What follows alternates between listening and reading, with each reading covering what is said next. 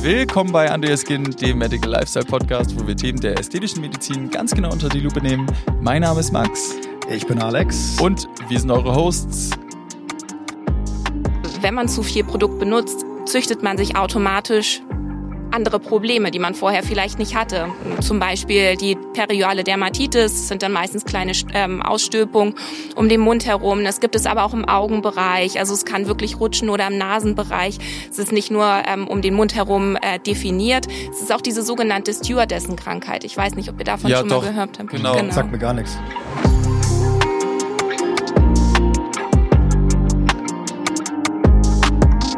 Heute sind wir mit Susanne hier und wir wollen über das Thema medizinische Kosmetik sprechen. Moin Susanne. Hallo. Wie geht's? Ja, sehr gut. Ich freue mich hier zu sein. Vielen Dank. Schön, wir freuen uns auch, dass du hier bist. Ähm, vielleicht magst du dich einmal ganz kurz vorstellen. Ja, mein Name ist Susanne Martens. Ich bin 37 ähm, und arbeite seit circa zwölf Jahren im Bereich der medizinischen Kosmetik. Ähm, Mitte 20 bin ich nochmal dahin geschwenkt, einfach aufgrund einer eigenen Geschichte. Ich hatte selber im Teenageralter sehr stark Akne und ähm, habe dann nach einer kaufmännischen Laufbahn mich dazu entschlossen, ähm, nochmal meinen Herzensbereich äh, quasi zu begehen und äh, habe dann die Ausbildung gemacht in dem Bereich zur staatlich anerkannten Kosmetikerin und hatte das Glück, dann direkt äh, in einer tollen dermatologischen Praxis äh, in der Dermatologie in Eppendorf zu arbeiten, fünf Jahre. Habe dort mein Handwerk quasi von der Pike auf gelernt und bin dann sukzessive weitergegangen. Erst ins Eucerin Hautinstitut, habe dort zwei Jahre gearbeitet, habe dort äh, ja Blut geleckt, was Seminare und Schulungen angeht, habe das dort weiter vertiefen können und ähm, dann nach meiner ersten Elternzeit ähm, bin Mutter von zwei Kindern. Ah, nice. ähm, nach meiner ersten Elternzeit ähm, hatte ich das Glück, mit Frau Dr. Oselmann eine Praxis für ästhetische Medizin aufzubauen, ähm, dort die kom kos medizinische Kosmetik komplett so zu gestalten, ähm, ja, wie ich es möchte ähm, und habe dort viele Elemente aus meiner Berufserfahrung einfach mit einfließen lassen, um so ähm, nochmal einen neuen Ansatz der medizinischen Kosmetik zu finden.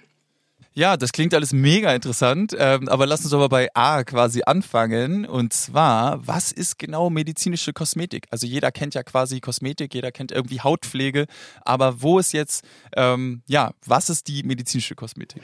Ganz klassisch einfach das Arbeiten an erkrankter Haut, wie zum Beispiel an Neurodermitis, an Rosatia, an Akne. Das ist so ähm, der größte Fakt, der einfach die medizinische Kosmetik von der Wellness-Kosmetik unterscheidet. Aha.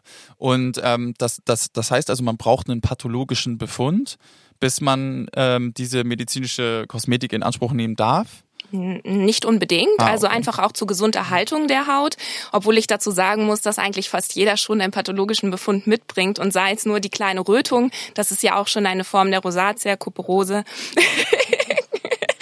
Ähm, also da geht es schon los und ähm, meistens ist es tatsächlich so, dass der Besuch ähm, in der medizinischen Kosme Kosmetik anfängt mit einem Arztbesuch. Also Aha. man geht zum Dermatologen, der sieht, okay, dort ist ein Hautleiden oder vielleicht wird es auch bei einem Hautcheck ähm, erkannt. Manchmal sind es Nebenbefunde und ähm, verweist dann auf die medizinische Kosmetik. Genau. Mhm.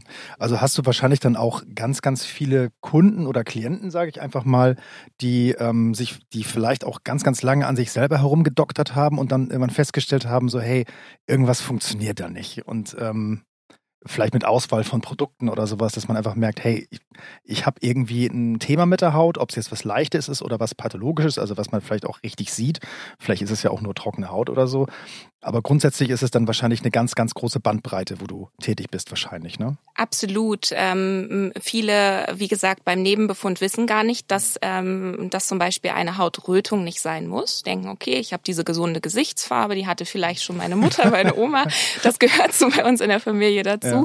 Aber es ist tatsächlich ein pathologischer Befund. Also es ist halt der Befund der Rosatia und äh, wird dann aufgeklärt ähm, vom Dermatologen. So verweist er dann zu uns. Oder natürlich auch, ich komme mit meiner Hauspflege nicht mehr weiter. Ich habe vielleicht immer schuppende Stellen, ähm, creme dann mehr, bekomme aber dann Unreinheiten, ähm, die einfach nicht weiter wissen. In welchen Weg gehe ich jetzt weiter? Ne?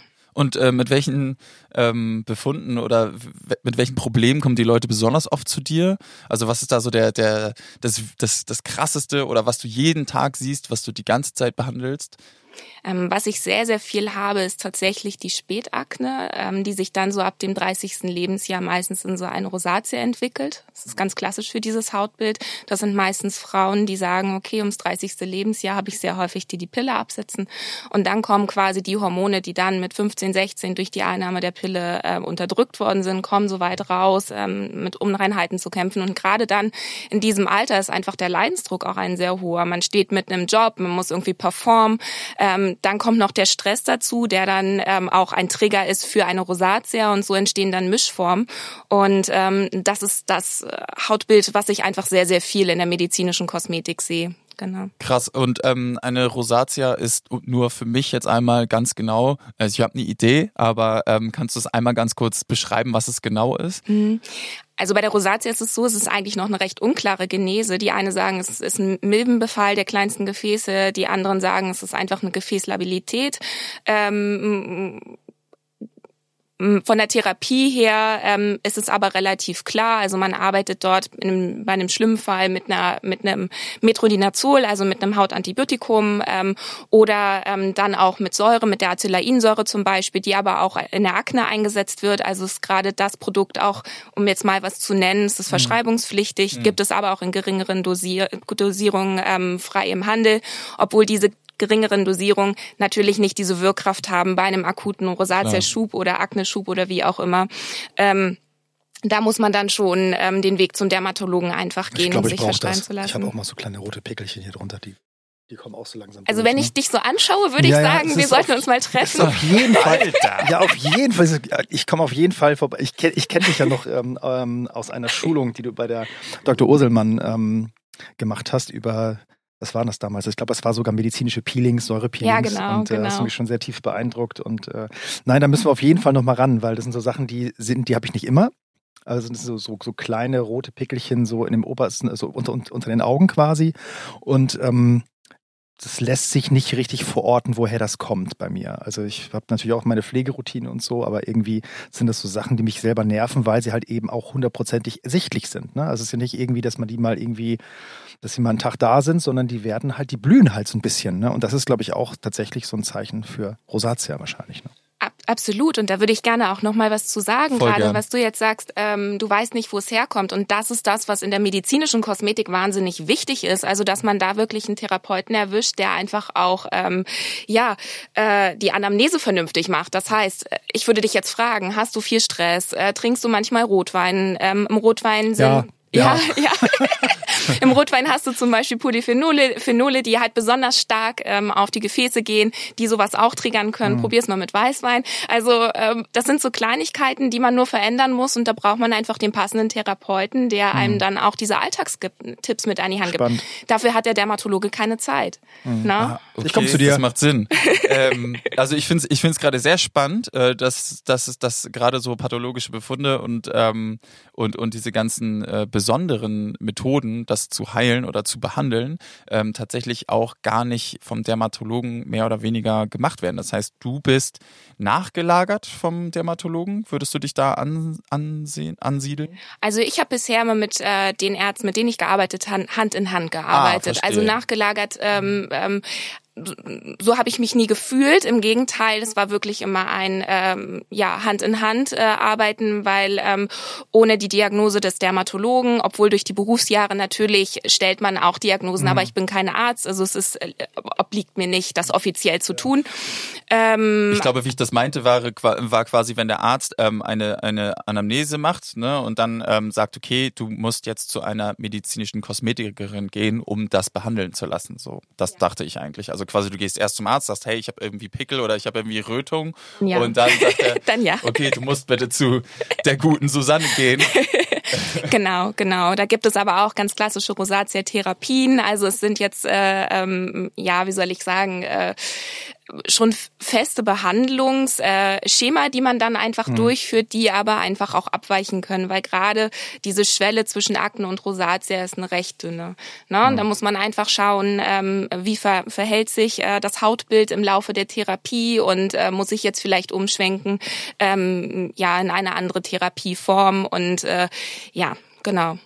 Also ich kann mir das äh, besonders mit diesem Leidensdruck äh, super gut vorstellen, weil ich hatte früher auch krass Akne, aber da war ich halt eher so 15, 16 und ähm, ja, ich habe natürlich keine Pille genommen und das war dann auch irgendwann durch. nee. Und im Moment, ja, im Moment, äh, also ich bin jetzt 31 und im Moment äh, geht es, sieht es wirklich ganz gut aus, aber auch nur, weil ich halt eben meine Haut aktiv pflege. Und ähm, es ist ja so, dass, dass dann diese, äh, wenn man dann als eine, sag ich mal, Frauen ab 30, wenn sie dann äh, diese Rosacea-Akne-Geschichte bekommen, ähm, das kriegt man auch nicht einfach so weg. Dass, also das mit zum Beispiel mit Sachen aus der Drogerie oder ähm, sonstigen Pflegeprodukten, da muss man schon richtig ran. Ja, man muss ran, man braucht halt bestimmte Wirkstoffe, die einfach ähm, ja gegen das Grundproblem arbeiten. Und wenn ich dann bei Douglas mir eine Feuchtigkeitspflege kaufe, ist es zwar nice to have, vielleicht werden die Schüppchen ein bisschen weniger, aber das Grundproblem wird an der Wurzel nicht gepackt. Dafür, gerade in akuten Zuständen, muss es dann halt mal sein, dass man äh, über drei, vier Monate oder auch länger dann einfach eine wirklich ärztliche Therapie macht. Ja. Ne? Also es äh, bedeutet dann, mit ärztlicher Therapie meine ich nicht, dass es wäre schön, wenn die medizinische Kosmetik im Akutfall dann auch damit einhergehen würde, aber damit meine ich auch wirklich verschreibungspflichtige äh, Medikamente auf die Haut aufzutragen und dann einfach die ähm, schöne äh, Feuchtigkeitspflege mit dem hübschen Flakon einfach mal stehen lässt, ja. sondern die unsexy äh, medizinische Salbe einfach mal im Badezimmer stehen hat. So ist es. Da muss man dann durch und äh, das sehe ich auch als Aufgabe ähm, der medizinischen Kosmetikerin, des Therapeuten, dort den Patienten zu motivieren und zu sagen, okay, okay, es ist jetzt wie es ist, wir müssen jetzt diesen Weg gehen. Der Vorteil ist, wenn man die medizinische Therapie wählt, man hat sehr schnell einen Erfolg. Mhm. Und das motiviert natürlich extrem. Ne? Und dann dazu noch die, beispielsweise jetzt bei einer Spätakne, dazu dann noch die Ausreinigung, da hat man in der Regel nach zwei Behandlungen plus medizinische, ärztlich verschriebene Therapie schon ein ganz, ganz tolles äh, Hautgefühl. Man sieht Verbesserungen und das ist ähm, ja jegliche Motivation, dann den hübschen Tiegel einfach ganz hinten in den Badschrank zu stellen. Das macht voll Sinn. Du hast gerade ähm, schönerweise schon was angesprochen, worauf ich äh, direkt zu sprechen kommen wollte. Und zwar, du hattest gerade eben gesagt, ähm, verschreibungspflichtige medizinische Produkte sind eine Säule deiner deiner Arbeit sozusagen. Und dann hast du auch direkt Ausreinigung angesprochen. Das heißt, du bist auch aktiv an der Haut am Arbeiten. Absolut. Genau. genau. Was machst du denn da ganz genau?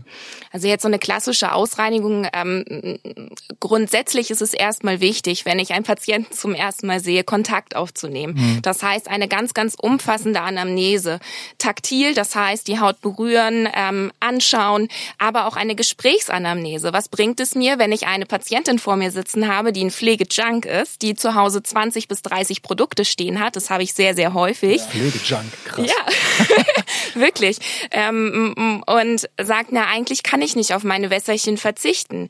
Ich sage mal so, da muss man sehr empathisch sein und auch schauen, ähm, dass man vielleicht dann das ein oder andere Wohlfühlprodukt der Patientin nicht streicht. Also man mhm. möchte ja nicht bestrafen, sondern man möchte ja unterstützen und wir sind alle ganz individuell und äh, wenn man da einfach eine Leidenschaft für hat, muss man schauen, wie man irgendwie die Leidenschaft in die medizinische Therapie mit hineinbekommt, damit einfach ein langfristiger Erfolg stattfindet. Ne? Und außerdem wollen wir ja nicht dogmatisch sein sondern wir möchten den Menschen an die Hand nehmen. Und das ist einfach das, was ich als Aufgabe einer medizinischen Kosmetikerin sehe. Hand in Hand mit dem Patienten und so wird dann ein Schuh da draus. Ich habe mal eine, eine Frage, gerade weil du das Thema Junk und bis zu 30 Produkte angesprochen hast.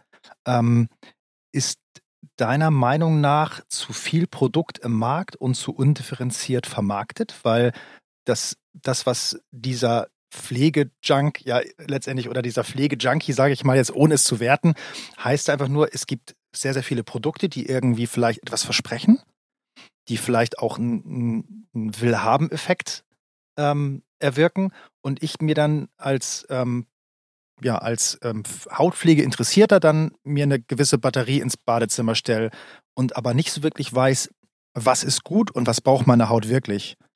Und vielleicht züchtet man sich ja auch durch solche Geschichten und ein zu viel an Produkt oder ein, ein zu viel an Wirkkosmetik. Also wir haben ja auch, sollten auch gleich noch das Thema die, auf die sogenannten Cosmeceuticals eingehen, dass man sich die Haut da auch so ein bisschen aus dem Gleichgewicht boxt mit diesen ganzen verschiedenen Wässerchen. Absolut. Also aus meiner Erfahrung ist es so, dass äh, dieser Skincare Junk eigentlich nur nach auf der Suche ist nach dem Heiligen Gral. Mhm. Also eigentlich ist es so, es ist halt eine Geschichte. Wenn die Haut normal ist, super ausgeglichen, dann äh, kauft man nicht so viele Skincare Produkte, weil dann ist mhm. man einfach nur happy und hat damit einfach kein Thema. Und das ist ja, ja eigentlich das, was wir alle wollen. Ähm, meistens ist dann wirklich wirklich, dass ein Thema vorliegt ähm, und dadurch wird dann immer mehr gekauft auf der Suche Trial nach dem. Error. Richtig, ganz genau. Und so sammelt es sich dann an. Ne? Also ähm, ich lasse mir mal Fotos zeigen, ähm, wenn ich die Möglichkeit habe, vor dem ersten Termin mit dem Patienten schon Kontakt aufzunehmen mhm. und sage immer, mach mal Fotos, was du zu Hause im Badezimmer stehen hast oder was sie zu Hause im Badezimmer stehen haben und ähm, dann gehen wir das mal durch. Na? Ne? Und ähm, es ist auch wichtig, nicht zu verteufeln. Ne? Weil mhm. jedes Produkt hat ja doch irgendwo auch seine, ähm, ja, seine Wirkungsart und äh, seine Berechtigung. Ähm, aber vielleicht passt es einfach nicht zu dem jeweiligen Menschen. Mhm. Und ähm, natürlich, wenn man zu viel Produkt benutzt, züchtet man sich automatisch andere Probleme, die man vorher vielleicht nicht hatte. Zum Beispiel die perioale Dermatitis sind dann meistens kleine ähm, Ausstülpungen um den Mund herum. Das gibt es aber auch im Augenbereich. Also es kann wirklich rutschen oder im Nasenbereich. Es ist nicht nur ähm, um den Mund herum äh, definiert. Es ist auch diese sogenannte Stewardessen-Krankheit. Ich weiß nicht, ob ihr davon ja, schon doch, mal gehört habt. Genau. genau. Sagt mir gar ja. nichts. Doch, doch, das ist halt, weil Stewardessen, also ich glaube, ich kann es ganz gut erklären, dadurch, dass Stewardessen ja immer so viel damit konfrontiert sind, äh, mit so vielen Pflegemitteln, die sie halt in diesem Boardshop haben, äh, und immer so viel. Overtime haben. An, äh, an Spiel ich mir das mal ins Gesicht. Ja, es ist halt, weil sie damit halt jeden, weil sie damit ja automatisch konfrontiert sind, wenn das halt die ganze Zeit an Bord ist. Geil. Meinst du? Ja, ich dachte, so war das, so war das gedacht. Hast also, du schön hergeleitet. Oh Gott. Nicht, dass ich mir jetzt die Grab geschaukelt habe mit meiner, mit meiner Erklärung. Meine Mama mir so erklärt. Ich dachte, ich dachte. Ach echt? Ist sie Stewardess? Nee. Also, nee, vielleicht kannst du es ja nochmal erklären. Also ich habe mich tatsächlich, also ich bin ursprünglich äh, Reiseverkehrskauffrau und ich habe mich tatsächlich mal bei der Lufthansa äh, beworben. Und ah, okay. das war ganz spannend und hatte dann auch ein Telefoninterview. Also weit habe ich es geschafft und habe dann von denen auch so ein ähm, ja so ein äh, Pamphlet bekommen, wo dann halt drin steht, was Stewardessen halt einfach was wichtig ist und Deutschland halt auch, ähm, dass es bestimmte Schminkrichtlinien gibt. Ah. Genau, weil das Bordlicht, das schluckt natürlich mhm. viel und die wollen, dass die Stewardessen natürlich auch einen bestimmten Look dann irgendwie zeigen und ähm, krass. Das ist eher meine Vermutung, dass ah. einfach das ah. Make-up zu viel ist und ähm, ja. ja, das kann natürlich sein. Also du bist ja auch die Fachfrau. ich im Stewardessen-Bereich, wie gesagt, sonst wäre ich jetzt in der Luft. ja, ja. Ähm, und äh, wir hatten ja gerade über, über Produkte gesprochen und dass du nichts verteufeln möchtest. Ähm, aber gibt es denn trotzdem hier und da so Sachen, wo du einfach sagst, das ist überflüssig oder ähm, äh, irgendwelche bestimmte Sachen, die sich nach, nach, äh, nachhaltig ähm, halten. Irgendwie Augencreme so, zum Beispiel. Genau, diese ganzen Sachen, so, wo man heutzutage Hab ich mal gehört. Ja. Wo man heutzutage vielleicht einfach best, es besser weiß. Ja. ja, also können wir gerne Augencreme aufgreifen. Also dadurch, dass ich ja mit einer ähm, ja, ästhetischen Medizinerin äh, auch länger zusammengearbeitet habe, ähm, muss ich ganz ehrlich sagen, ähm, eine Augencreme ist nett. Mhm. Ähm, aber wirklich, wenn Fältchen da sind, macht sie wenig. Und wenn Augenpflegen, dann tatsächlich aktiv pflegen. Das heißt, es sollte ein Retinol mit dabei sein, mhm. wo man einfach weiß, okay, das auch laut Studien ähm, regt es die äh, Kollagenbildung mhm. wieder an. Und sonst ähm, ich möchte mich dafür nicht verteufeln lassen, aber pflege ich die Einstellung dann lieber ein bisschen Mesobotox machen um die mhm. Augenpartie und ähm, bin ich ganz bei dir. Was macht Retinol? sagen mal viele Retinol und Retinol, da scheinen sich halt so ein bisschen die Geister, ne? Genau, also ich habe es auch in meiner Nachtcreme. Ach äh, nein. Äh, oh, ganz genau. wirklich? Ja.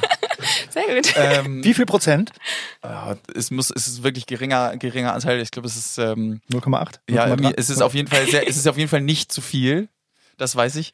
Ähm, aber äh, ja, es ist, ist auf jeden Fall spannend, ähm, dass es da dann doch, doch schon die, diese Sachen gibt, wo man sagen kann, hey, das gehört auf jeden Fall in keinen Schrank oder so. Ne? Also zum Beispiel mit diesen Augencremes, weil das mehr oder weniger Geldmacherei ist, oder? Ja, man hat halt viel von den Prestigemarken Augenpflegen, die sich einfach dann in die kleinen Fältchen setzen und äh, natürlich toll aussehen, wenn du einen Concealer drauf aufträgst. Äh, da haben sie dann schon wieder ihre Daseinsberechtigung, aber nachhaltig äh, für die Hautqualität äh, tun sie wenig oder nichts in dem Sinne. Ja. Okay.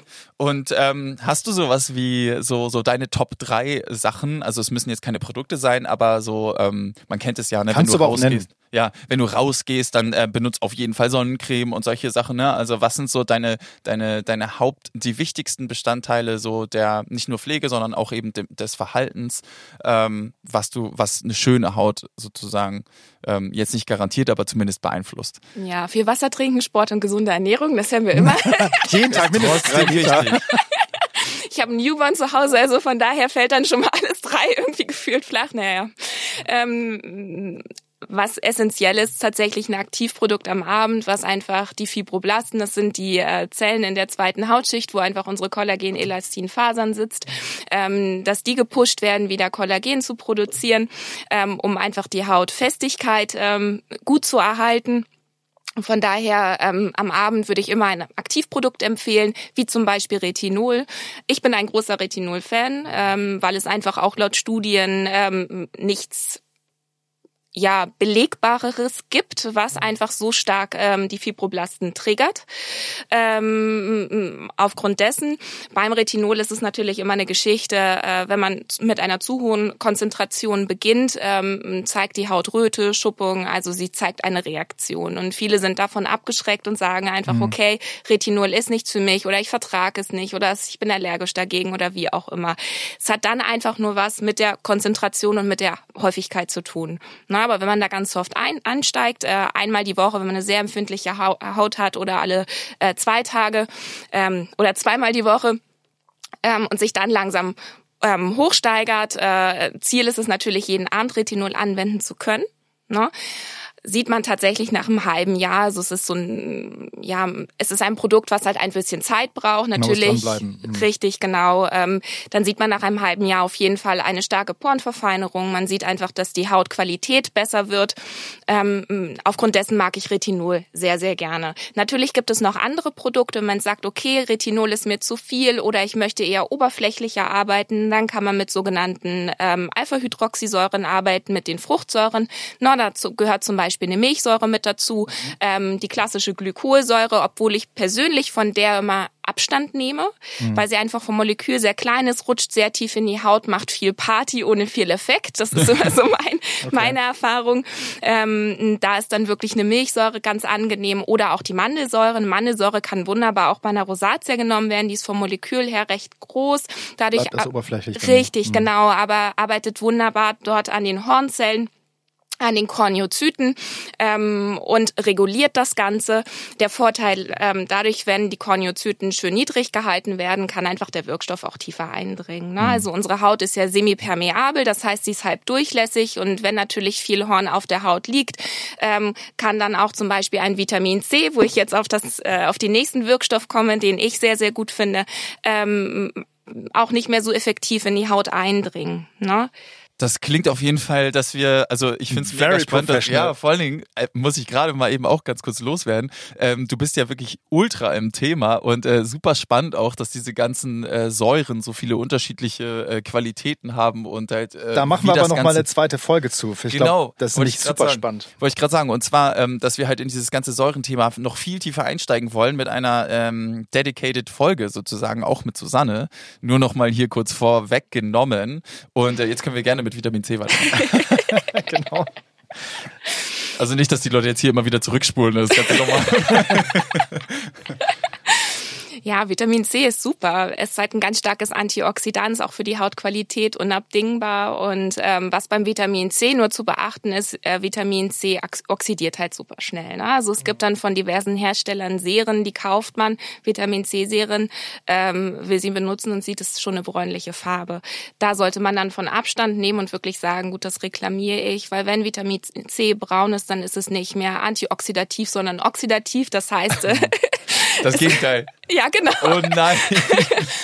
Ähm, also das bedeutet aber auch, dass ähm, man eigentlich Pumpspender haben müsste, ne? Die ohne, also die mit Luftabschluss arbeiten. Diese Pipettendinger, da kommt ja immer Luft ran. A, das oder man braucht halt wirklich ein Vitamin C, was dann in einer Art Ampulle frisch angemischt wird. Ah, ja, ja, genau, genau. gibt's ja auch noch, genau. Genau, mhm. da ähm, gibt es ganz, ganz interessante Lösungen mittlerweile. Ähm, darf ich da ein Produkt nennen? Ich frage gerne mal.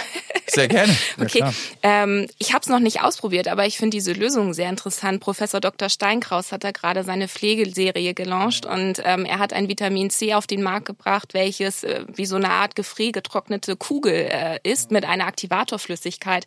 Man hat dann wirklich immer eine Kugel, die, die aktiviert man und nimmt sie dann für eine Anwendung. Das hört sich sehr, sehr gut an. Ich würde es gerne mhm. mal ausprobieren. Kann ich, kann ich dir mitbringen, ähm, weil äh, ich bin ja so ein bisschen in, dem, in diesem Infusionsthema. Ah, auch beim, klasse. bei Metro Boost ähm, beim Dr. Rippmann und Dr. Rössing und ähm, die haben jetzt auch dieses äh, Vitamin C Kügelchen. Das ist so ein, das sind so, das ist wie sieht, das sieht aus wie so eine kleine Flasche. Da sind so kleine ja. Kügelchen drin, ja. so ein bisschen gesintert. Und dann nimmst du dir eine Kugel auf die Hand und tropfst da quasi einen Tropfen von dieser ja. von Zeug da drauf, von diesem so eine Art Gel oder so ein bisschen hyaluronartig ist das. Okay. Und dann löst sich das auf ganz schnell. Toll. Dieses dieses äh, dieses Kügelchen. Und dann kann man das äh, genau. Das ist auch so ein Vitamin C Serum. Das bringt die auch auf den Markt. Ah, genau. das ist ja toll. Also es also Mega spannend. und frischer geht's nicht, oder? Genau, richtig. Ja. Also, also das wichtigste Takeaway für mich ist hier, dass ähm, wenn man Vitamin C, ja genau, wenn, wenn das nicht fresh ist, dann macht es das Gegenteil. Ja. Äh, das ist auf jeden Fall ähm, krass. Ja, das wäre sonst unglücklich, ne? Dann gibt man sich so viel Mühe und dann, ähm, ja, verhaspelt man sich. Es ist auch, das ist auch, das ist auch was total heftiges. Also ähm, meine Freundin und ich, wir, wir interessieren uns für Skincare und ich bin jetzt auch über 30 und dann irgendwann sieht man es dann ja auch und ähm, trotzdem ist es crazy, wie viele Halbwahrheiten und und und Halbwissen man sich so aneignet irgendwie. Ne, man denkt, okay, cool, ich mache was für meine Haut, ähm, schmier mir ein bisschen Vitamin C ins Gesicht, dabei ist es schon längst oxidiert, macht genau das Gegenteil. Also das ist echt, ähm, echt ganz schön krass. Fallen dir da noch mehr so ähnliche Sachen ein? Es ist halt zum Beispiel bei Säureprodukten, ähm, wenn die Säure ähm, mit Luft in Berührung kommt, verliert sie einfach auch ihre Wirkkraft. Also mhm. da muss man einfach auch schauen. Wenn ich jetzt ein, ein tolles äh, AHA-Peeling habe, ähm, welches jetzt nicht zum Beispiel in einem Pumpspender ist oder wie auch immer, ähm, und ich lasse es es kommt Luft ran nach dem ersten Benutzen. Das ist ganz klar, wird einfach die Wirkkraft der Säure auch herabgesetzt. Das mhm. haben wir auch bei uns in der Kabine. Deswegen ähm, arbeite ich dort auch am liebsten mit den Produkten von der Firma ähm, Synchroline. Ähm, beziehungsweise ähm, Neostrate hatte auch ganz schöne Produkte, die einfach ähm, luftdicht verschlossen sind oder diese Ampullen sind wirklich einmal Ampullen. Da weiß ich mhm. immer, okay, wenn ich jetzt 40-prozentige Mandelsäure auftrage, ähm, habe ich auch wirklich 40 Prozent und nicht auf einmal dann 30 oder 20 Prozent. Mhm. Und ähnlich ist es natürlich auch in der Heimpflege, mhm. dass man wirklich sagt, Säureprodukte jetzt nicht ein oder zwei Jahre im Schrank stehen haben, ähm, weil dann kann ich es vom Prinzip her auch ähm, lassen. Ne? Crazy. Also ähm, dann lieber äh, vernünftig oft benutzen und dann irgendwann wegschmeißen. Ja, genau. Ja. genau. Ich erinnere mich da auch so an die eine oder andere AHA in meinem Regal, die schon länger da rumsteht. Das echt jetzt? Okay. Die riechen dann irgendwann so schön, ne? Nein. ja, das Milchsäure riecht eh ein bisschen strange. Ja. Aber ähm, ja, äh, das ist auch immer so. Also ich werde auch immer, ich, ich kriege immer einen Klaps, wenn ich, äh, wenn ich das Ding nicht zumache, das BHA oben, wenn ich den, wenn ich den Schalter nicht nach rechts wieder umdrehe. Richtig so. Ja. Aber puh, ich merke auf jeden Fall, wir machen vieles richtig. Ja, und zu den Säuren, da gibt es halt derzeit auch ganz tolle Säuren wirklich für empfindliche Hautbilder, Hauttypen. Ähm, was jetzt relativ neu ist, ist die ähm, PHA-Säure, die Polyhydroxysäure. Das ist ähm, aus ähm, Laktose wird die gewonnen. Das ist äh, ähm, eine ganz großmolekulare Säure, die dann auch wieder toll ist ähm, bei Rosatia oder auch sehr empfindlicher Haut. Also, okay. also was für mich, okay. Cool. Zum Beispiel, ja. So, ähm, ich habe noch eine Frage. Ich musste ein bisschen das Boot mal von den Säuren wegsteuern. Okay. ähm, Hyaluronsäure-Serum. Ja. Go.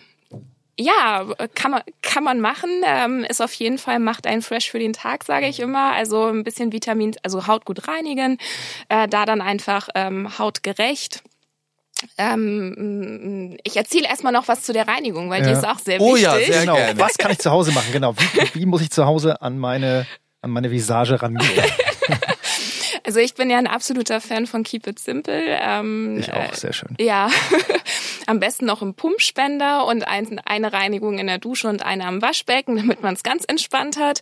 Ähm, also morgens und abends reinigen sollte schon sein. Ähm, gerade wenn man eine Neigung hat, dann einfach auch zu einer Rosatia, wo meistens dann einfach auch eine Teigdrüsen, ähm, ja, Überproduktion mit einhergeht. Ähm, oder bei einer Akne, wo einfach auch ähm, eine Überverhornung äh, dazu noch mit einhergeht, weil es dann die Haarfollikel verstopft. So entsteht dann halt einfach der Komedo, der, der Pickel. Mhm.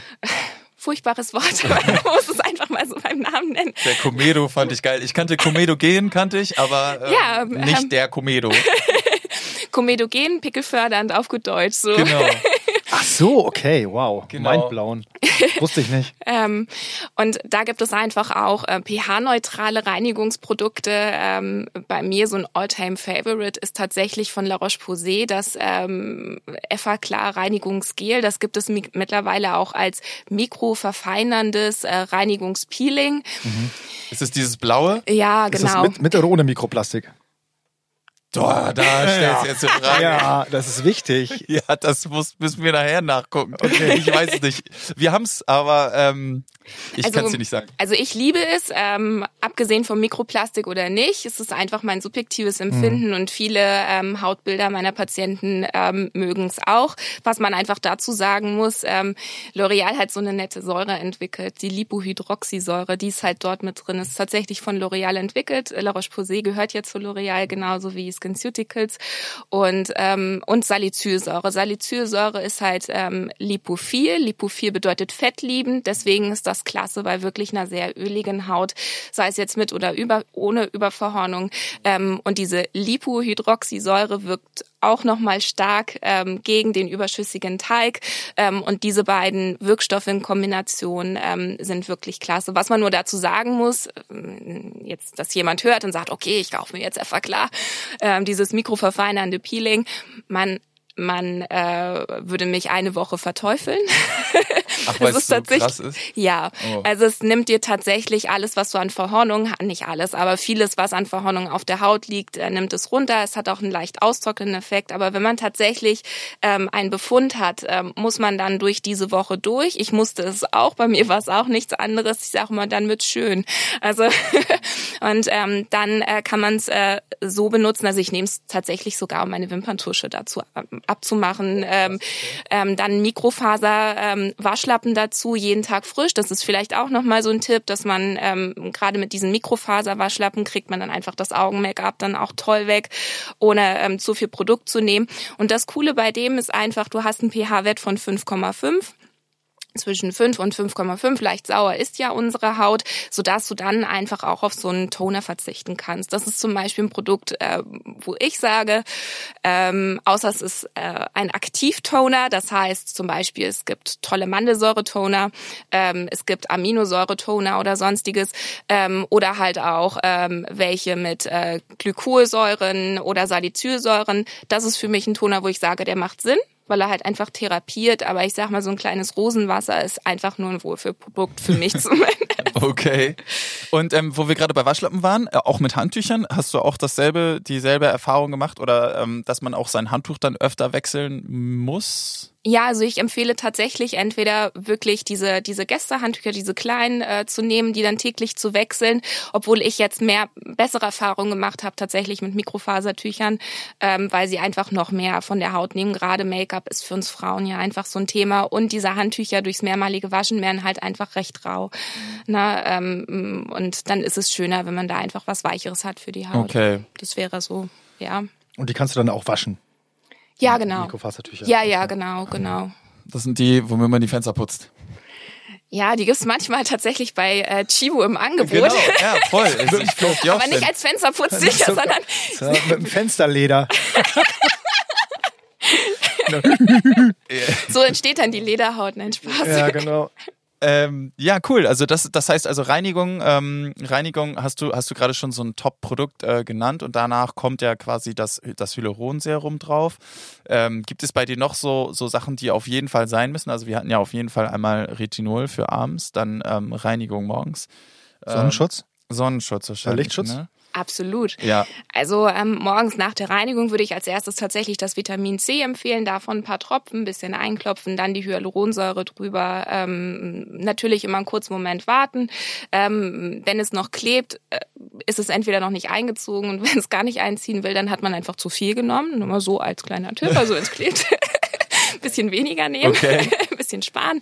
Ähm, und dann darüber zum Beispiel noch eine Feuchtigkeitspflege, wenn man es braucht Das kommt dann tatsächlich auf den Hautzustand drauf an, aber bei ähm, einer Haut, die äh, ja ausgeglichen ist oder eher einen Feuchtigkeitsmangel, reichen dann auch manchmal diese Serien und dann Lichtschutz drüber, definitiv. Gerade wenn man mit Säuren arbeitet, ähm, ist Lichtschutz tatsächlich äh, unerlässlich. Mhm. Ne? Also ähm, gerade Sonne und gerade wenn ich jetzt wieder so mein mein typischen, ja, mein typisches Patientenklientel im Blick habe, gehen einfach auch ähm, Melasmen ähm, mit einher. Melasmen sind halt tiefliegende Pigmente, die durch Hormone, aber auch durch Sonne getriggert werden. Und natürlich brauchen wir dann diesen Sonnenschutz. Mhm. Wie, äh, kann man die sehen oder ähm, was machen die genau, die Melasmen? Die Melasmen, ähm, Mela also Pigmente kennt man das ja, genau, wir. genau. Und bei Melasmen muss man sich vorstellen, Pigmente sitzen in der ersten Hautschicht, quasi die pigmentgebende Zelle, die dann ihr Pigment ab abgibt an die Zellen äh, daneben, um sich vor der Sonne zu schützen. Ganz simpel. Deswegen entstehen Pigmentflecken einfach auch in der Sonne und sind nicht angeboren. Ähm, manchmal ist es so, dann einfach durch, durch starke Sonneneinstrahlung, durch Hormone ähm, oder auch Medikamente streut das Pigment von der ersten Hautschicht in die zweite Hautschicht hinein, das heißt in die Dermis. Und äh, mit oberflächlichen Maßnahmen ähm, kann ich die Oberflächen, oberflächlichen Pigmente äh, gut bearbeiten, dass sie verblasen, aber die Melasmen man in der Tiefe nicht. Da wären wir dann wieder zu den chemischen Peelen, die mhm. Peelings. Ihr merkt schon, das ist mein Lieblingsthema. Auf jeden Fall. Ähm, ähm, da greift dann aber zum Beispiel auch das Retinol, weil das Retinol arbeitet sich ja auch in die Dermis, in die zweite Hautschicht und ähm, sprengt dort quasi dieses Pigment auf, sodass es nach oben weggehen kann ähm, ein Unterschied zwischen einem normalen Pigmentfleck und einem Melasma ähm, sieht meines Erachtens eher der Profi. Man kann so sagen, normale, normales Pigment ist eher bräunlich, leicht rötlich. Ein Melasmen haben so einen ganz leichten Grautig. Oha. Also äh, wenn man viel Haut, äh, viele Hautbilder gesehen hat, dann weiß man irgendwann, okay, ähm, das geht in Richtung Melasma. Ähm, aber dann ist natürlich auch äh, ganz wichtig, dass man den Patienten fragt, sind sie viel in der Sonne, ist irgendwie hormonell was, haben sie irgendeine Therapie gemacht oder nehmen sie irgendein Medikament oder wie auch immer. Und meistens wird dann daraus ein Schuh. Ähm, oder auch Schwangerschaften zum Beispiel. Das ist so das Thema für mich gewesen. Ich habe halt nach meiner ersten Schwangerschaft ganz stark mit Melasmen äh, zu kämpfen gehabt. Und so bin ich dann in dieses Thema ähm, noch intensiver hineingekommen. Ne? Okay, crazy. Ähm, ja, genau. Also Sonnenschutz, Sonnenschutz. rauf, genau. Und dann, ähm, dann abends auch wieder reinigen, damit man das alles runterbekommt. Ne? Nimmt man da eine andere Reinigung als morgens oder ähm, ist es mehr oder weniger egal? Es ist mehr oder weniger egal. Ähm, es kommt dann einfach auf den Hautzustand drauf an. Aber wenn ich jetzt einfach an ähm, eine erkrankte Haut denke, ähm, die vielleicht ein bisschen zu viel Teig produziert, zu viel Horn produziert, ähm, dann ähm, ist es vom Prinzip her egal. Also da kann man bei einem Reinigungsprodukt bleiben. Wenn man natürlich eine Rosatie hat und die Haut sehr empfindlich ist, dann ist die Reinigung am Abend essentiell, na, um einfach von Hautteig, Schmutz etc. zu entfernen. Ähm, und dann kann man zum Beispiel morgens sagen, man reinigt nur mit Wasser. Da muss man wirklich schauen und ganz, ganz individuell dann entscheiden. Na, also da gibt es keinen, ähm, ja, wie soll ich sagen, keinen einzigen Weg, sondern da gibt es viele, viele Verzweigungen. Mega spannend. Also das ist ja auch immer sehr individuell dann. Ne? Da muss man immer gucken und ähm, testen und wieder testen und so. Und ähm, wenn wir mal weg von den Produkten. Ich habe äh, eine Frage zum Sonnenschutz. Ja, schieß los. Ähm, was für einen Sonnenschutz benutzt du? Benutzt du so wirklich so einen dezidierten äh, Sonnenschutz von einer Cosmeceuticals-Marke oder sagst du hier, ich nehme jetzt Nivea äh, wasserfest und so? Ja. Das war ein Gag jetzt, aber ähm, also das ist, das ist so ein bisschen immer meine, meine Frage. So, es gibt ja ganz, ganz viele Produkte, ähm, da ist dann keine Ahnung, äh, Lichtschutzfaktor 30 oder Absolut, ja. die meisten medizinischen oder Cosmeceuticals haben, glaube ich, einen 50er. Ja. Ähm, Schon in der Tagescreme meinst du oder, ja, ja, oder ja, dedizierter Sonnenschutz? Okay, nein, nein, genau, Tagescreme. Ja, also ähm, grundsätzlich ist es so, eine Tagespflege mit einem Lichtschutz äh, lehne ich eher ab. Also da sage ich wirklich dann Pflege und dann nochmal den separaten Lichtschutz, ähm, weil es einfach chemisch schwer möglich ist, ähm, einen so Beides hohen. Kombinieren. Mhm. Absolut, genau. Deswegen merkt man es auch bei vielen Skincare-Marken, dass sie erst äh, ihre Cremes, Reinigungen etc. auf den Markt bringen und meistens kommt der Lichtschutz ganz zum Schluss, weil einfach eine gute Lichtschutzformulierung zu ähm, erarbeiten wahnsinnig schwer ist. Ne? Und das finde ich auch gut, dass sich äh, dann die Brands so viel Zeit Zeit dazu lassen äh, oder dafür lassen, äh, damit es einfach auch Hand und Fuß, Hand und Fuß hat. Ich persönlich ähm, liebe ölfreie Texturen, ähm, die vielleicht ähm, ein bisschen Hyaluronsäure mit dabei haben. Hyaluronsäure ist halt einfach ähm, ein Wirkstoff, der einen frisch aussehen für, lässt für den Tag. Ähm, er, er plumpt die Haut so ein bisschen auf, dass man, äh, dass so kleine Trockenheitsfältchen verschwinden, äh, dass man einfach fresh aussieht. Ist aber nichts, was halt so nachhaltig in der Haut arbeitet. Ähm, gut, da kommt es auch wieder drauf an, wie die Molekülgröße ist. Es gibt ja ähm, kleine und großmolekulare Hyaluronsäure und ähm, aber meistens liegt es eher auf der Haut auf. Ähm, ja. Macht jetzt nicht so diesen diesen äh, Trigger für die äh, volumengebenden Zellen in der zweiten Hautschicht. Ja. In diesem Maße zumindest, wie es ähm, Retinol oder auch ein Vitamin C mhm. macht. Ähm, welche Produkte ich ganz gut finde, sind tatsächlich Cosmeceutical äh, Lichtschutzprodukte, zum Beispiel von der Firma Estin. Das ist eine spanische Firma, die ähm, haben ein Produkt rausgebracht, das nennt sich Fusion Water. Es fühlt sich so an, wie sich's anhört. Also ich finde der Name. ja.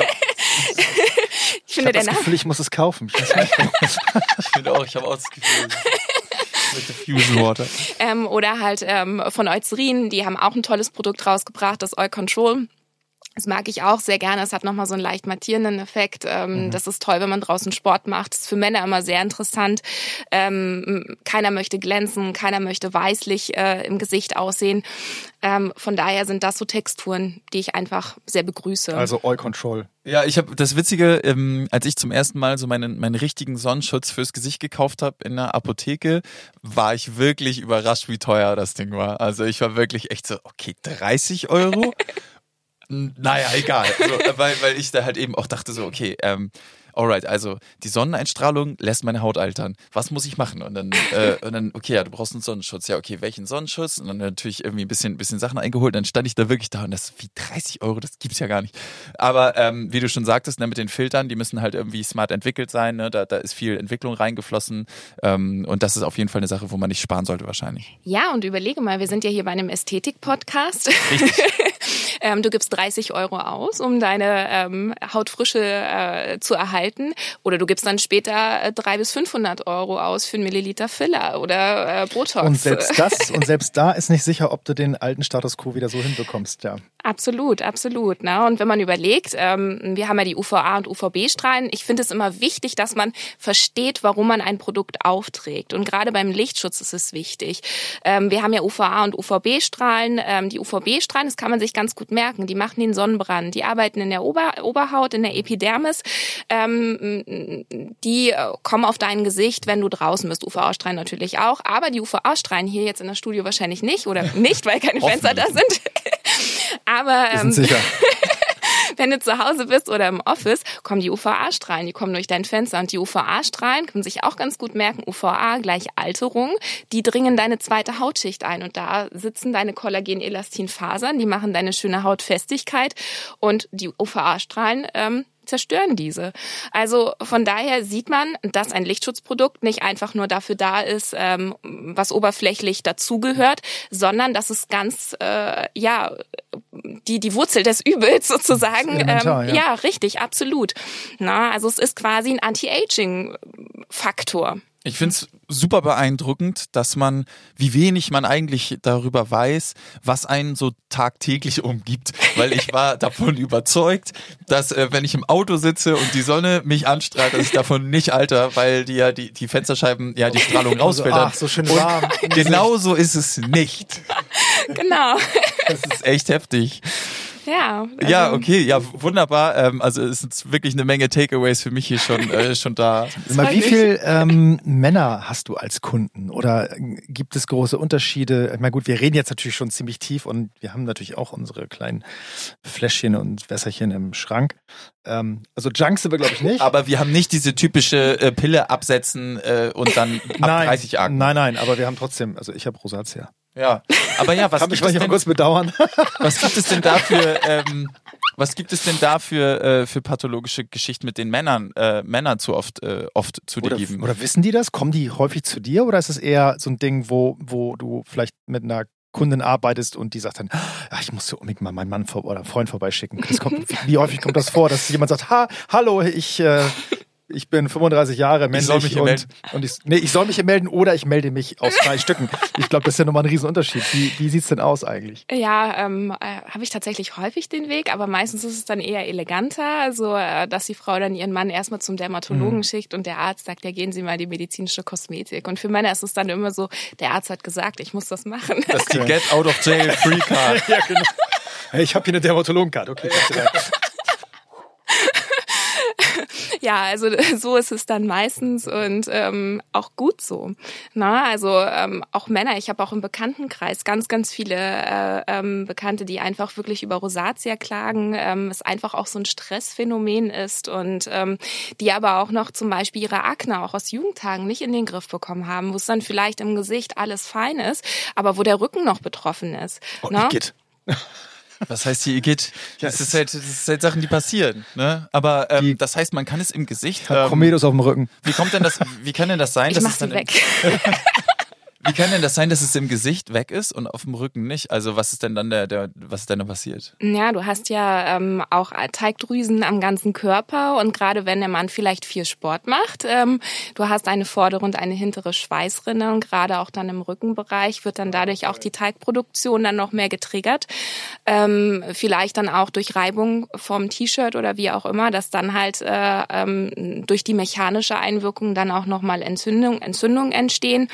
Und ähm, so kann es sein, dass halt einfach eine unbehandelte Rückenakne ja sich stetig weiterentwickelt. Und ähm, ich finde es immer toll, wenn man einfach sagt, ähm, ja, die, diese, diese Scheu davor verliert, gerade bei uns Therapeuten, bei uns Mediz medizinischen Kosmetikern. Ähm, wir schauen da nicht drauf und sagen, uh, sondern wir sagen, toll, dass du da bist, ich will dir helfen. Also man muss halt schon so einen Helferkomplex irgendwie auch haben in meinem, in meinem Beruf, damit man einfach Freude daran hat. Und ähm, wir freuen uns dann eher mit dem Patienten, ähm, dass wir Tipps mit an die Hand geben können und dann innerhalb von relativ kurzer Zeit einfach auch einen, einen Erfolg sehen. Na, also wir Ja. urteilen nicht, sondern wir freuen uns, wenn wir einfach den Weg begleiten dürfen. Ja, sehr schön. Safe. So muss es sein. Das Ähm, würde ich auch erwarten. Ich habe noch eine andere Frage. Wir, wir waren jetzt ja gerade eher so bei klassischen Produkten, die man selber aufträgt oder die du aufträgst mit dem Pinsel oder mit der Hand oder was auch immer. Ähm, was benutzt du denn für apparative Kosmetik? Es gibt ja auch eine, einen ganzen Blumenstrauß an Geräten, ähm, ob es jetzt irgendwie so Reviderm-Geschichten sind, Mikrodermabrasion, Hydrofacial. Ähm, wobei Hydrofacial, glaube ich, das bekannteste Gerät ist, ne, was sehr viel Yellow Press hat. Also bekannt schließt Ja. mich auf jeden Fall aus. Ihr müsst mich mal kurz abholen. Also appa apparative Kosmetik heißt, man, man, man benutzt Geräte. Absolut. Alright. Genau, ja. Es gibt äh, ganzen Potpourri von äh, medizinischen äh, Kosmetikgeräten ähm, und da muss man einfach auch schauen, was passt zu dem jeweiligen Hautzustand. Ähm, nicht zum Hauttyp, weil der Hauttyp bleibt grundsätzlich ja ein Leben lang gleich, bloß der Hautzustand verändert sich und mal passt dann eine Mikrodermabrasion und mal passt sie dann halt auch einfach nicht. Mikrodermabrasion ähm, Abri, Ab, ähm, Abrasio ist halt was abtragen von der Haut. Mikro, ähm, das heißt, äh, die oberflächliche Verhornung wird von der Haut abgetragen. Ähm, Mikrodermabrasion funktionieren halt entweder durch einen Schleifstein oder durch Mikrokristalle, die auf die Haut geschleudert werden und dann halt ähm, durch ein Vakuum entfernt werden. Da muss man halt schauen, wenn man zum Beispiel eine normale Haut hat und man sagt, okay, ich brauche jetzt nur mal ein bisschen Glow, finde ich eine Mikrodermabrasion vernünftig. Wenn es aber dann schon in Richtung ähm, äh, Rosatia, Äderchen, Kuperose, wie auch immer geht, dann bin ich nicht mehr so der Fan, weil einfach dieses Ansaugen der Haut ähm, für mich langfristig ähm, ja eher dann eine zusätzliche Hautschädigung ähm, macht. Vielleicht werden mich jetzt einige verteufeln, ähm, das ist aber meine Erfahrung. Ähm, ich kann das bestätigen. Ja, tatsächlich. Bist du da auch? Ähm, Ja, also ich habe ich hab tatsächlich ja schon häufiger mal Hydrofacial gemacht. Es ist cool, es fühlt sich gut an, es sieht auch gut aus. Wenn man allerdings schon so, so eine leichte Rötung hat, dann kommt Ja. dann fängt dann kommt's erst, es wird ja auch häufig so ein Säurepeeling dann aufgetragen und Ja. dann abgesaugt, wie so eine Art Haut, Hautstaubsauger, ganz so ungefähr. Vortex-Technologie Oder Vortex, sich wie so ein Vortex genau. wird da irgendwie quasi auf der, Ja. auf der Haut wird quasi etwas aufgebracht, äh, dann ähm, wirkt die Säure, danach wird sie da quasi da abgesaugt und gleichzeitig ein Serum eingeschleust. Also das heißt, ähm, äh, eine Erstverschlimmerung findet statt oder eine Verschlimmerung. Äh, Also man hat schon, statt, wenn also man es fing schon wieder so ein bisschen an, an, an zu blühen aufgrund dieser, dieser Säure, die da drin ist. Und gerade wenn die Haut schon so ein bisschen in Aufruhr ist, sage ich mal, dann merkt man das schon, dass es wieder so ein bisschen nach vortritt. Ähm, bei mir hat tatsächlich nur danach der Laser geholfen. Also, ja, ja. Weil das sind also letztlich diese kleinen Äderchen hier, die man so sieht, oder diese kleinen roten Flecken, die jetzt wieder kommen. Bisschen. Ja. Ähm, die kriegst du halt gut, gut, mit dem Laser verödet. Und dann, und dann geht's auch wieder, dann geht's auch weg. Aber ich glaube so, dass dieses, diese, diese, diese, diese, ähm, diese Entzündung, ähm, ja, kann man, glaube ich, schon anders angehen. Da muss man nicht, glaube ich, gleich wieder mit dem Laser drauf schießen, oder? Ja, absolut. Entweder dann tatsächlich ähm, mit, äh, mit Cremes, die verschreibungspflichtige Cremes, dass man dann in Akutzuständen damit dann immer mal wieder reingrätscht oder halt einfach so eine Low-Dose hält. Ne? Dass man sagt, okay, ich habe jetzt mein, äh, meine Acelainsäure, meine Skinurin, das ist das Produkt, mit der arbeite ich dann zum Beispiel alle zwei, drei Tage immer mal. Die ist einfach auch gut zur, ähm, ja, zur Abschifferung der ähm, alten Verhornung. Ne? Also man hat dadurch dann auch immer wieder eine Frische auf der Haut, mehrere Faktoren. Ähm, und gerade das, was du geschildert hast, ähm, die Mikrodermabrasion ist ja quasi der Vorreiter, dann kann das Hydrofacial. Das Hydrofacial arbeitet dann halt nicht mehr mit diesen Kristallen, sondern arbeitet mit Säuren und dann mit dieser Vortex-Technologie, um sich das vorstellen wie so eine Spirale, ähm, wo dann ein Wirkstoffgemisch auf die Haut geschleudert wird und ähm, dieser Spiralwirk äh, dieser Spiralkopf ähm, wird dann aber auch auf die Haut aufgesetzt. Also du hast dann schon auch diesen Schleifeffekt mit dabei. Zwar anders als bei der Mikrodermabrasion, aber es ist dann trotzdem dieser Art irgendwo zu arbeiten, ähm, plus das Ansaugen. Und dieses Ansaugen sehe ich halt als schwierig an. Da habe ich zum Beispiel auch eine Patientin ähm, behandelt äh, zum ersten Mal. Die war sonst jahrelang bei der medizinischen Kosmetik und bei ihr wurde immer ein Hydrofacial gemacht. Und die hatte so starke Entzündungen und ihre Therapeutin war im Urlaub und ähm, ich, äh, ran. ich musste ran, ja, äh, sehr gerne. Nee, ich habe abgelehnt, bei ihr ein Hydrofacial zu machen, weil ich mache das dann nicht. Also wenn ich sehe, die Therapie passt nicht, dann ähm, ich bin nicht dogmatisch, aber ich erkläre dem Patienten, ähm, warum diese Therapie jetzt für diesen Hautzustand nicht passend ist und welche Alternativtherapie wir dann ähm, nutzen können, um einfach ähm, ja das Hautbild zu verbessern. Ne? Und da sind wir dann dementsprechend ähm, auf eine andere Therapie umgeschwenkt. Das war das Jet Peel. Mhm. Das ist auch eine ganz coole äh, Geschichte. Das ist wie so, wie so ein Kercher da hast du quasi, ne, das ist so ein genau. Luftgemisch, glaube ich, ne, was quasi auf die, auf die Haut gestrahlt wird. Genau, genau. Und es geht, glaube ich, tief rein bis zu vier Millimeter, glaube ich. Ne? Genau. Haben die nachgewiesen, dass, dass das Wirkstoff quasi von diesem Jet Peel dann in der Haut nachgewiesen worden ist. Also direkt in, in Gewebeschnitten konnte das, glaube ich, sogar genau. zeigen. Und äh, wo ist der jetzt gerade der Vorteil dann in diesem Bereich gewesen äh, gegenüber des Hydro Hydrofacials? Ähm, das Jet Peel, also es sind 720 km/h, um sich einfach mal die Schnelligkeit vor Augen zu führen, die ähm, wie bei einer Rakete zentriert auf die Haut gegeben werden. Ähm, also ein Luft-Wirkstoffgemisch ist das dann. Ähm, bei einer Rakete hat man es ja auch, dass der Strahl einfach komplett zentriert geht, damit die Rakete Schub bekommt ähm, und streut nicht nach links und rechts. Und so funktioniert das bei der Jetpier-Technologie. Ihr merkt schon, ich bin Fan. Voll. Ähm, und äh, es ist halt genauso wie das Hydrofacial auch ein Multifunktionsgerät. Das heißt, ich kann einfach nur mit Luft arbeiten ähm, und kann dadurch eine Lymphdrainage machen. Ne? Ah, okay. Das ist super spannend. Ähm, da gibt es halt auch die Möglichkeit, dann schon mit einem Detoxwasser oder wie auch immer zu arbeiten. Ich mache es mittlerweile wirklich nur noch mit der Luft, weil ich einfach keine zusätzlichen Wirkstoffe in der Haut haben möchte. Ich möchte auch kein Wasser zusätzlich in der Haut haben, sondern einfach konzentriert mit den Wirkstoffen auf die Haut gehen, um einfach noch intensiver zu arbeiten. Ich will mir die ja nicht verdünnen. So, um es einfach mal so zu sagen. Ähm, und diese Lymphdrainage, die bewirkt einfach, dass äh, die Haut danach weniger Röte hat, dass auch äh, mögliche Entzündungen ähm, abgetragen werden können, sich beruhigen und so weiter und so fort. Also das Jetpeel ist vom ersten Step schon ganz klasse. Manchmal nutze ich auch nur, wenn ich die Haut ausgereinigt habe, nur die Lymphdrainage. Ich sage, okay, wir düsen jetzt einfach nur mal mit der Luft über die Haut. Dadurch äh, werden Schwellungen abgetragen und sonstiges. Das ist eine ganz klasse Geschichte und kann ähm, ja ganz individuell eingesetzt werden. Ne? Ich habe mal eine Frage und zwar ähm, ist, sind sind es dann schon immer sehr sehr sehr starke Krankheitsbilder oder kann man das auch quasi bei bei geringen äh, bei geringen sage ich jetzt mal Entzündungen oder sowas verwenden oder muss das ist das dann immer wirklich direkt die Megakeule, ähm, wenn man äh, für Leute die eben besonders stark betroffen sind oder geht es auch schon im Kleinen? Ähm, du musst nicht immer einen pathologischen Befund haben, um solche Technologien so. mhm. zu nutzen. Ähm, auch bei, wenn ich sage, okay, ich habe irgendwas Schönes vor oder ich möchte einfach nur meine Hautfeuchtigkeit verbessern. Dadurch, dass die Wirkstoffe so tief in die Haut eindringen, schaffen sie ein Feuchtigkeitsdepot. Dann kann man sagen, ganz gut, ich mache mal eine, äh, eine, eine Jetpier-Kur. Vier Behandlungen im Abstand von zwei Wochen ähm, und bin dann sogar so weit wieder fein und gehe dann auf einen sechs- oder acht Wochen Rhythmus, um einfach meine Hautfeuchtigkeit gut auszugleichen. Ne? Das kann man wunderbar machen. Und so ist es natürlich auch mit dem Hydrofacial. Das Hydrofacial zaubert tolle Ergebnisse Total. auf einer normalen Haut Total, ähm, oder ja. Auch auf einer Akne mit einer starken Überverhornung. Finde ich, ist das Hydrofacial sensationell. Na, um das noch einmal zu, zu betonen. Wollte ich auch ähm, gerade sagen, das ist der Eindruck, der sollte jetzt nicht entstehen. Das ist nur bei meiner sehr, sehr empfindlichen. so. Nein, es, es war, ich habe es schon häufiger gemacht, aber es, äh, ähm, und es war, sah auch wirklich sehr gut aus, aber nur wenn tatsächlich die Haut äh, wirklich in Mitleidenschaft gezogen ist oder halt eben schon so leicht blüht, ne, leichte Rötungen da sind, dann merkt man halt, dass die Rötungen hochgehen. Danach klingen sie wieder ab, aber grundsätzlich merkt man einfach schon, dass es einfach etwas ähm, ja schon eine, eine apparative Technologie ist, die die Haut dann schon sehr fordert, sage ich mal. Ne? Absolut, absolut. Da bin ich komplett bei mhm. dir. Ähm, dort wird halt auch viel mit Glykosäuren gearbeitet. Genau. Eine Salicylsäure kann man auch benutzen. Ähm, und die Glykosäuren, so wie ich ähm, am Anfang schon sagte, ich bin nicht so der Glykosäure-Fan, weil sie mir das sind einfach... Fruchtsäuren, ne?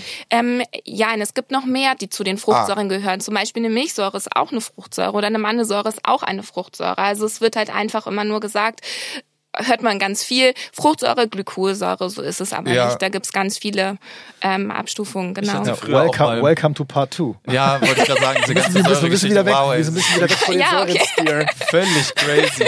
ähm, ich kann auch mal auf Jetpier sonst die, ähm, ich glaube, ich glaube, also das sind, das sind so die, die, die apparativen Geschichten haben wir jetzt, glaube ich, ganz gut, ganz gut durchgecheckt. Ähm, gibt es denn sowas, das finde ich ganz spannend ähm, von dir zu hören?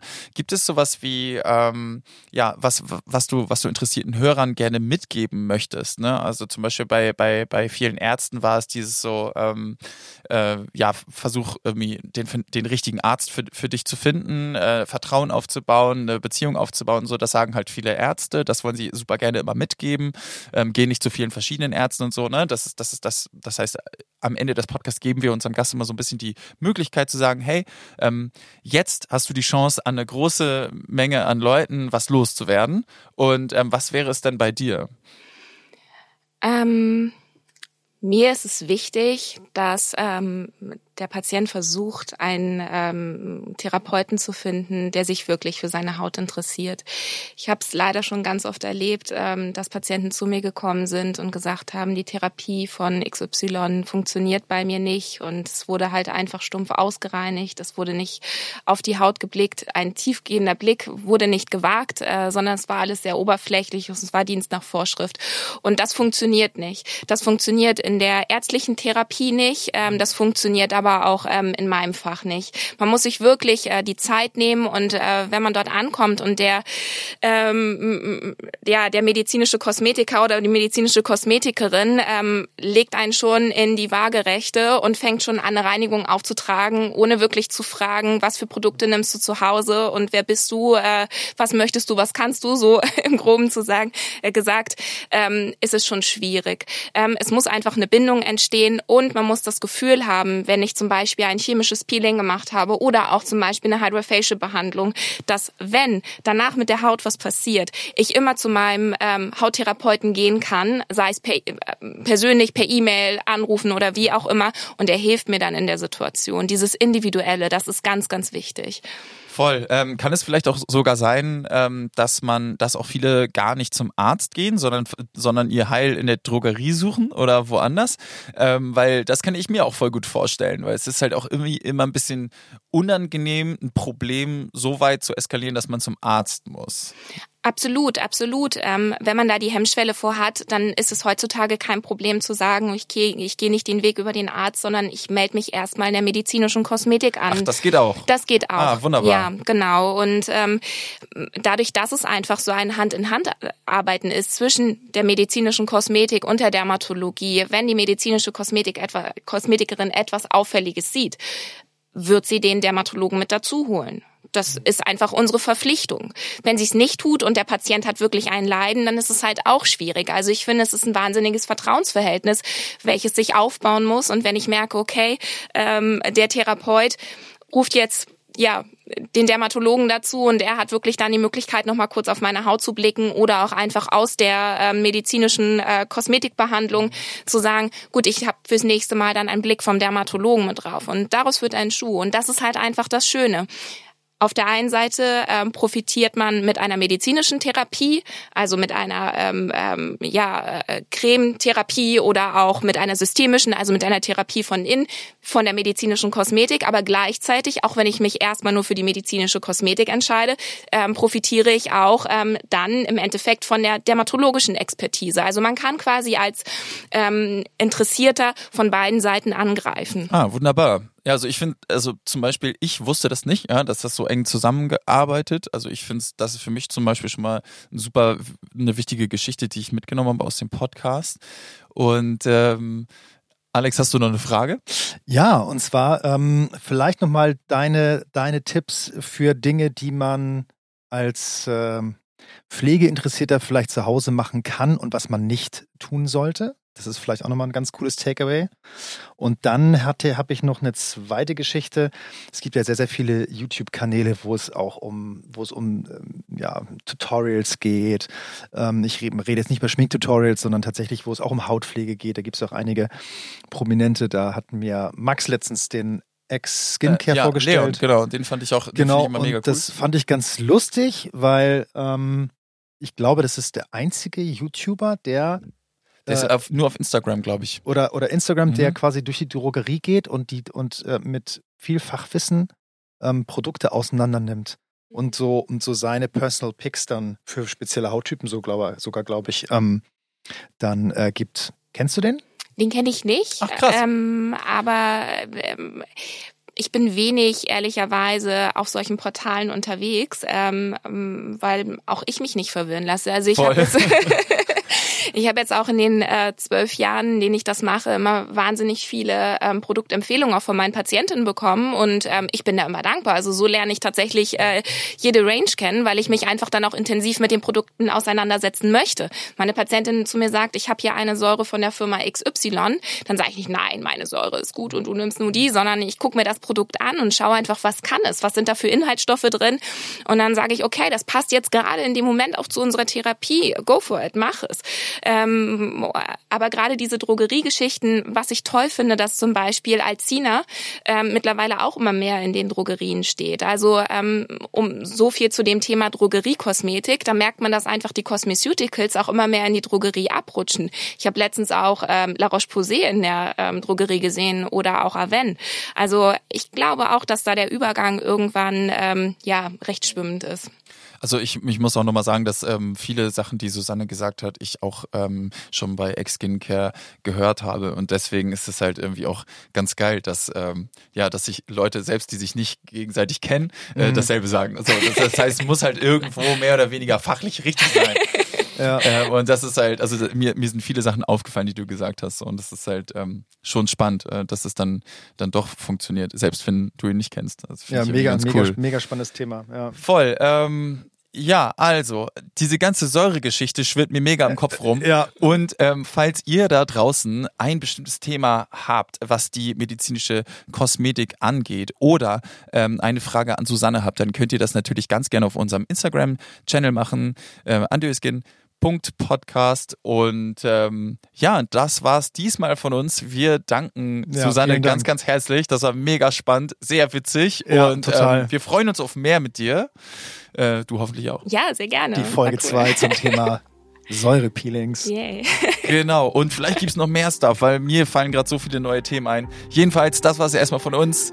Wir sagen bye bye. Bye bye. Ciao. Und bis dann.